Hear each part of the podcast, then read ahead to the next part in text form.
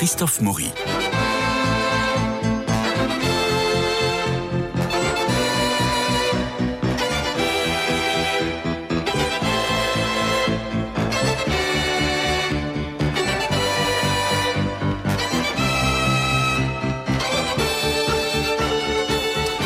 Quelle belle fête de Pâques. J'espère que ce week-end vous êtes heureux dans la joie du printemps. Mélina de Courcy, bonjour. Bonjour Christophe. Vous nous emmenez à l'Orangerie surmontant la place de la Concorde pour une exposition épatante, Matisse et la revue d'art. Alors la revue d'art dit bien son nom, Matisse y participe régulièrement avec Picasso, Fernand Léger, Roi de Miro, Kandinsky et tant d'autres.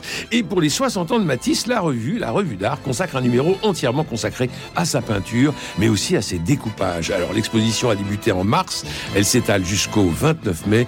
Mélina de Courcy, on y va? On y va, on, y fonce. Et on se laisse euh, interpeller par cette exposition un peu intéressante pour des raisons particulières. C'est qu'elle nous parle d'un tournant, le tournant des années 30, et donc d'une crise et d'une rupture. Alors, il a 60 ans, hein Il a 62 ans dans les années 30. Et tout à coup, ce Matisse, dont on va quand même retracer très rapidement oui, l'histoire et, l'œuvre avant, tout à coup, ce Matisse si connu, si, si, si célébré, si, si tout, c'est l'angoisse de la page blanche. Et moi, ça, j'adore. Mais oui. Voilà. Alors, du coup, pourquoi est-ce que c'est à ce titre? D'abord, Matisse, premier. Matisse, cahier d'art, le tournant des années 30. Ça, c'est notre titre. Matisse, oui, bien sûr, c'est comme Picasso, c'est comme Monet, c'est comme Renoir. Dès qu'il y a son nom quelque part, tout le monde y, court. Mais bon, et a raison. Alors là, le nombre d'expositions sur Matisse, on le sait, c'est un nombre d'expositions foisonnant. Mmh. Bon, on en a tous vu des tas. Voilà. Mais cahier d'art. Voilà, parce que dans après, vous me laissez finir ma phrase, Christophe. Oui, je vous relance, Mélina. Matisse-cahier d'art. Alors cahier d'art, eh bien, euh, ça, euh, c'est une grande revue d'avant-garde créée par Christian Zervos en 1926 et qui est le porte-voix du modernisme international, des courants esthétiques de son temps et qui rend compte en fait de la production de l'artiste en 1930 d'une manière tout à fait particulière. Donc Matisse Cahier d'art, première, première raison de cette exposition et enfin le tournant des années 30, ce dont je vous parlais à l'instant, la crise, la rupture, la page blanche. Comment il va s'en sortir Eh bien, c'est ça la question. Ben voilà. Parce qu'alors, il va voyager. Eh bien, justement. Et quand il voyage, il ne peint pas. Non, eh ben, c'est-à-dire que là, en fait, euh, oui. Il... il... va à New York, il ne peint pas. Non. Il y a des rétrospectives partout dans le monde de son vivant. Et il assiste à ces rétrospectives. Je pense que c'est ça qui doit aussi l'intimider et le castrer d'une certaine façon. C'est que lorsqu'il voit ces rétrospectives à New York, il va prendre le train pour aller jusqu'à San Francisco. Euh, et il voit ces tableaux mais il peut pas, il peut pas y aller. Il peut pas. Il peut pas y aller. Il, il ne peut plus peindre. Peut plus peindre. Alors pourquoi s'il en est là? En fait. La crise de la soixantaine. Bah, peut-être, peut-être. Alors à l'époque, c'était pas identifié, mais ça l'a peut-être aidé. Hein. Alors, on sait quand même que Matisse euh, n'avait rien pour être peintre au départ. Mhm. Fils de, marchand de grains dans le nord de la France. Un jour, il a l'appendicite, il est alité, il peut plus bouger, et son voisin lui apporte de quoi faire des aquarelles et des gouaches, et il découvre la peinture, et, tout clair de notaire qu'il est, finalement, il se met à peindre. Mhm. Et il devient Henri Matisse, c'est quand même extraordinaire. Et donc, élève de Gustave Moreau, euh, en 1895, Gustave Gustave Moreau, voyant son travail, lui dit Vous allez simplifier la peinture. Puis en 1905, il part avec Derain et Marquet à Collioure.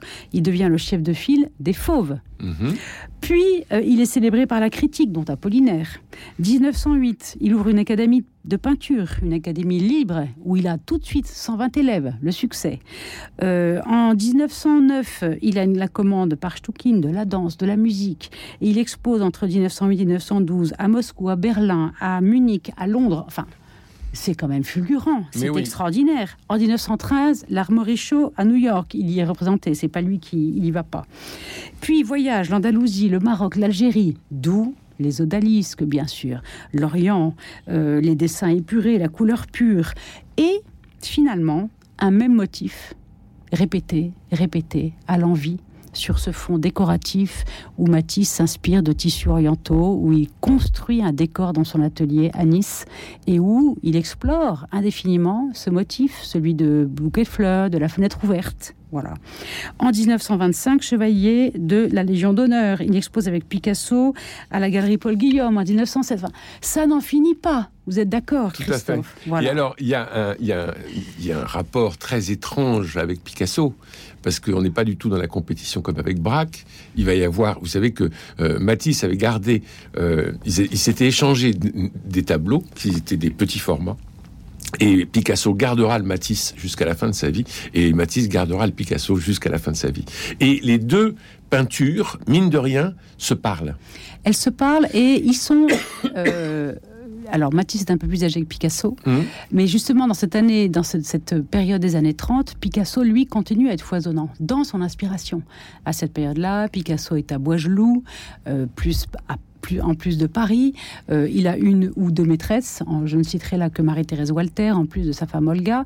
Mais à Boisgelou, il peint des très grands formats, il réalise des sculptures monumentales. Il est dans une période classique. Il y a toute la période aussi de, la corrida, du Minotaure, qu'il explore à ce moment-là, mhm. en gravure, en sculpture, en peinture. Il est dans une schématisation de la forme déjà très très avancée. Matisse, à ce moment-là, n'est plus du tout foisonnant. Et donc, ce voyage jusqu'à Tahiti, ce tour du monde en fait, mhm. puisque en juillet 1930, il embarque au Havre, il arrive à New York, il est fasciné par la lumière de New York. Et il dit, mais pourquoi est-ce qu'on m'a dit que ça ne me plairait pas mm. Mais New York m'enchante. Il dit, c'est le courage de construire. C'est ça. Hein, il a cette expression. Et puis, on le voit là sur cette photo que j'ai ici, euh, de, tout en haut du Rockefeller Center, où on, surplombe New York, on voit, on voit jusqu'aux montagnes euh, Apache, hein, du, mm. nord de New York, au-delà du grand bassin de, de Central Park. Et il est fasciné.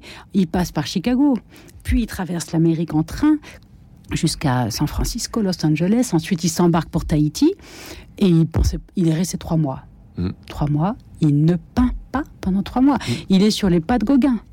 Il croise aux marquises le fils de Gauguin. Euh, il, voit par endroits ses vainés avec ses parios. Il se dit c'est du Gauguin, je vais quand même pas tomber là-dedans. Non, je ne le ferai pas. Et voilà, il fait, il fait des photographies quand même. Il quelques croquis au dessin. Et c'est 15 ans plus tard que son inspiration euh, produira des œuvres par rapport à Tahiti. C'est extraordinaire quand même, hein, cette espèce de gestation à 62 ans. Moi, c'est ça qui m'a fasciné. Voilà. Alors, il rentre sur le continent américain euh, pour repartir en France. Et là, il rencontre le docteur Barnes, grand collectionneur, qui lui fait une commande tout à fait extraordinaire. C'est une commande. Il lui dit, vous pouvez faire ce que vous voulez. Faites ce que vous voulez. Voilà, voilà mon, château musée, hein, qui est euh, à, près de Philadelphie, et peignez ce que vous voulez absolument comme si vous peignez pour vous-même, lui dit euh, Monsieur, Barnes. Donc en 1930, euh, on sait que Barnes possédera quand même au final 59 Matisse dans sa collection. il lui offre donc de décorer cette salle monumentale hein, de son château de Mérion, enfin Mérion, euh, qui est un musée fondation qu'il a ouvert euh, depuis 1925. Et on connaît le résultat finalement de la part pour Matisse. C'est un des chefs-d'œuvre qui est à l'origine surtout, et c'est ça l'intérêt de cette exposition, c'est que ce chef-d'œuvre est à l'origine d'une nouvelle révolution dans sa manière d'envisager la création. Donc Matisse, pour réaliser ce décor, c'est un décor qui s'appelle la danse met au point un nouveau processus créatif. Alors, est-ce qu'il y a un rapport entre ce décor et la danse qui est à Saint-Pétersbourg? Alors, la danse euh, euh, commandée par Choukine euh, est un tableau que nous connaissons tous sur fond bleu avec un bleu outre-mer, une terre verte et des personnages rouges, mhm. briques qui dansent en se donnant la main. C'est une commande qui n'a rien à voir avec la réalisation en 1930 de Matisse. Matisse a fait trois projets pour cette euh, réalisation du château fondation de Barnes à Philadelphie. Un premier qu'il a mis de côté, qu'il a terminé ensuite un deuxième qui est à, Paris et un troisième qui est sur place et qui est un tableau avec des grands aplats de couleurs noires, euh, roses et bleues sur lesquels des corps en silhouette blanc se dessine euh, dans un mouvement de dynamique extraordinaire. Il y a 57 mètres carrés de surface peinte et ça fait 5 mètres de haut.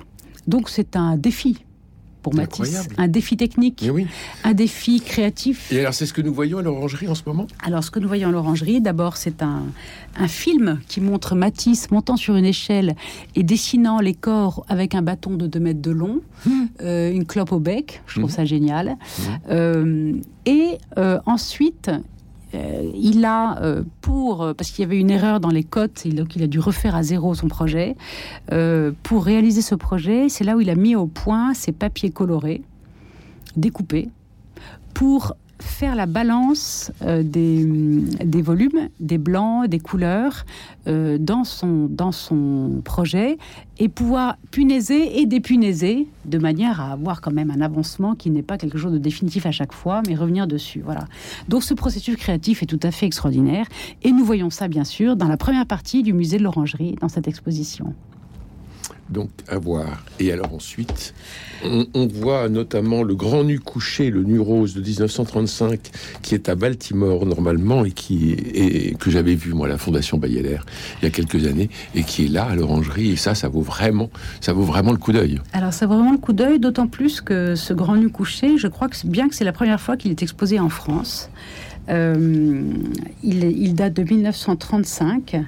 Alors, il est intéressant parce que hum, dans son processus créatif, euh, Matisse reprend cette, euh, cette manière des papiers en, gouachés qu'il pose et qu'il mmh. enlève de la toile. Et en plus, il utilise la photographie. Et ça, je trouve ça très intéressant parce que, euh, d'abord, les cahiers d'art restituent tout le processus créatif de ce grand nu couché. Donc nous en avons les étapes. Mhm. Et il y travaille à s'arracher la tête, les cheveux, les tripes, le pinceau, tout. Enfin, c'est vraiment euh, un accouchement, cette œuvre. Ce grand nu couché, alors il y a plusieurs sujets intéressants autour de ce grand nu couché. D'abord, c'est ça, l'utilisation des papiers colorés qui seront ensuite, je précise, sa seule manière de créer à partir de 1941. Pourquoi? Parce qu'en 1941, Matisse, qui est installé définitivement euh, près à Nice, puis à Saint-Paul-de-Vence, euh, est atteint d'un cancer du côlon dont il est opéré et les médecins disent d'ailleurs qu'il est miraculé. Tout le monde mhm. pensait qu'il aurait six mois à, vivre. Il s'est fait opérer à Lyon et on lui donnait six mois. Et puis finalement, il survit. Et, mais il est couché, il, est, il a un corset de fer autour de, de lui, il peut plus tenir debout. Et donc, il ne peut plus peindre que dans un fauteuil roulant ou, allongé. Ou allongé, mais quand il est allongé, il ne peut pas peindre parce qu'il ne hmm. peut pas avoir de liant, de diluant, ah etc. Donc, ce papier découpé, euh, vient à la rescousse de sa créativité et c'est là qu'il découpe dans la couleur et c'est là où il euh, réconcilie euh, la ligne et la couleur. Et vous mhm. savez que depuis euh, euh, Delacroix, et même bien avant, Ingres, et même avant, il y avait toujours les tenants de la ligne et les tenants de la couleur. Et, voilà. et donc lui, il réconcilie les deux, puisqu'il découpe la ligne directement dans la couleur. Donc c'est tout à fait extraordinaire. C'est son grand apport à la peinture et à l'art occidental. Et donc, ce grand nu couché, eh bien, nous voyons une femme nue, euh, totalement monumentale et je dirais même sur un plan de proportion euh, déformée. Disproportionnelle. la tête est toute petite et la fesse est énorme. La fesse est énorme et le torse est beaucoup trop long. Oui. Euh, et cette femme nue est dans un ocre dont on pourrait dire que c'est de la céramique ou un argile, vous voyez, ça me fait penser à, ça. Voilà. Cerné de noir, comme à la manière de Matisse, puisque mhm. Matisse est un grand dessinateur qui cerne ses personnages de noir, sur un fond de carrelage bleu à, carreaux blancs. Et derrière, un, bouquet, peut-être de mimosa très stylisé, un arrière-plan rouge, une verrière, enfin, un décor à la Matisse, mais pour le coup très géométrique. Là, on n'est pas du tout dans l'arabesque alors que les odalisques des années 20 jusqu'à l'année 30. Et l'odalisque à la culotte grise, que l'on voit notamment dans l'exposition. Exactement. Sont véritablement des odalisques issus de cet orientalisme qu'il avait rencontré au Maroc, en Algérie et en Andalousie. Ici, non, nous avons ce modèle qui est dont le corps est totalement géométrisé, avec une déformation volontaire, une disproportion. Je dis une bêtise en pensant que cette déformation, cette disproportion est un peu, est un peu un clin d'œil à Picasso. Elle est un clin d'œil à Picasso. Mhm. Euh, qui, par exemple, dans les grands nus rouges de Gozol, euh, ou, euh, ou, dans, ou, même dans ses, sculptures, utilise ce, ce, processus. Et elle est aussi indirectement un clin d'œil à Ingres, oui, Vous savez que la grande baigneuse d'Ingres, on dit toujours qu'elle a une vertèbre de trop. Oui. Hein voilà, donc ça c'est intéressant parce que là aussi, il y en a plusieurs. Voilà. Et donc ce personnage de profil allongé, nu, dans un, un, aspect complètement stylisé, moi quand je vois cette femme nue, je pense à une montagne. Oui. Mais c'est parce que vous êtes montagnard. Mais, mais, mais, ce, qui est, ce qui est formidable dans ce tableau, c'est qu'elle occupe tout le tableau, et tellement tout le tableau qui est trop petit pour elle, parce que la main gauche sort du tableau, ainsi que le pied gauche et euh, les orteils droits. Donc, euh, donc elle ne peut pas rentrer dans le, euh, dans le tableau, et vous voyez son bras qui entoure sa tête, comme s'il fallait absolument rester à l'intérieur du cadre. Donc c'est un mouvement euh, un mouvement très très étonnant de cette femme qui euh, cherche à rester dans le cadre alors que tout est fait pour qu'elle s'en aille. Oui, elle est monumentale, c'est tout à fait l'idée.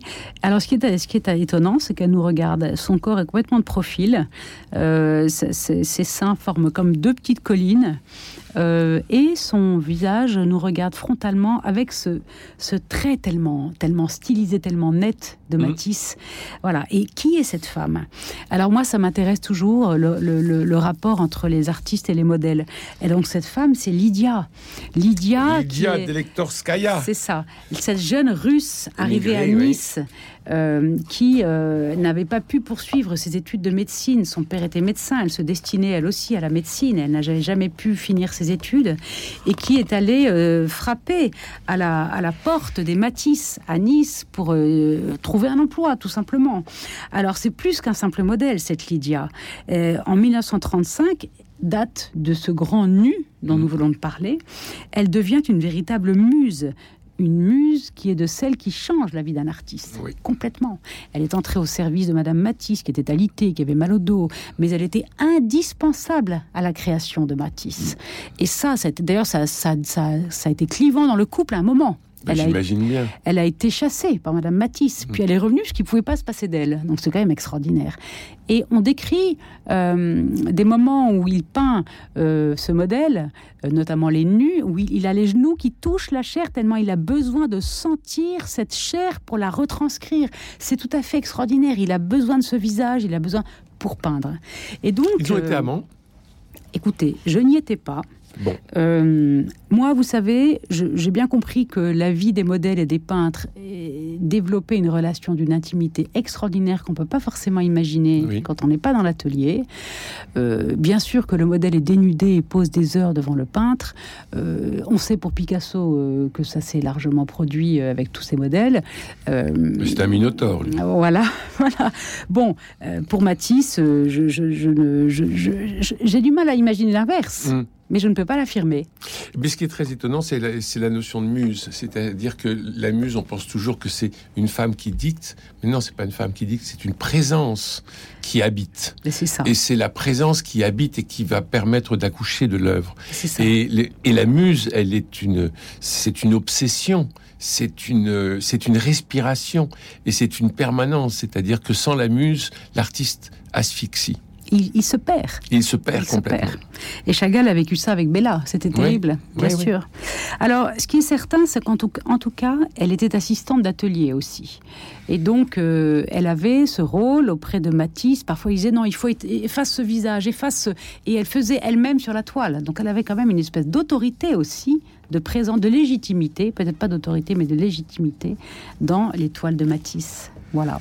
La fin de l'exposition développe euh, des très très beaux tableaux de femmes euh, dans des ambiances euh, de jardins d'hiver issus de son expérience en Polynésie, avec notamment des, des plantes, la Monstera deliciosa, qui est, mhm. je dirais, la marque de fabrique de Matisse, cette grande plante verte aux feuilles très larges et dentelées en ovale, que l'on retrouve dans énormément de ces, de ces tableaux, et où Lydia est mise en scène, soit en danseuse avec une jupe qui montre ses cuisses, soit avec cette blouse roumaine qui euh, a plusieurs esquisses euh, avec Lydia et qui sera ce fameux tableau de la blouse roumaine que l'on connaît tous, soit en femme nue dans un peignoir, et puis aussi une sculpture tout à fait extraordinaire, le grand nu assis de 1929, euh, qui est un nu absolument monumental et magnifique, à la fois tout en rondeur, mais aussi très anguleux du fait de son passage chez Bourdelle.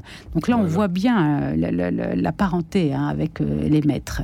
Voilà, donc le nu féminin devient iconique chez Matisse et il est bien représenté dans cette exposition avec des très très belles œuvres, aussi bien sculptées que gravées, que des dessins et des illustrations euh, de, de, livres comme par exemple euh, Ulysse de James Joyce, euh, et des dessins aussi qui montrent des motifs de la Ovide, mais des métamorphoses d'Ovide. Oui, et puis avec ce côté d'art océanien qui est la fabrique, une, fabrique de Matisse dans la fin de sa vie, comme l'art nègre aura été une fabrique de Picasso. Absolument. Euh, donc on retrouve, mais avec cette façon très joyeuse chez Matisse, parce qu'il n'y a rien de, il y a rien de morbide dans sa, dans sa peinture, et on sent une espèce de joie. Alors on n'est pas dans, dans la joie euh, d'un Miro, par exemple, mais on est dans, dans quelque dans une espèce de gaieté quand vous voyez les couleurs. Je, je, je regarde à travers le catalogue euh, là quand on voit les,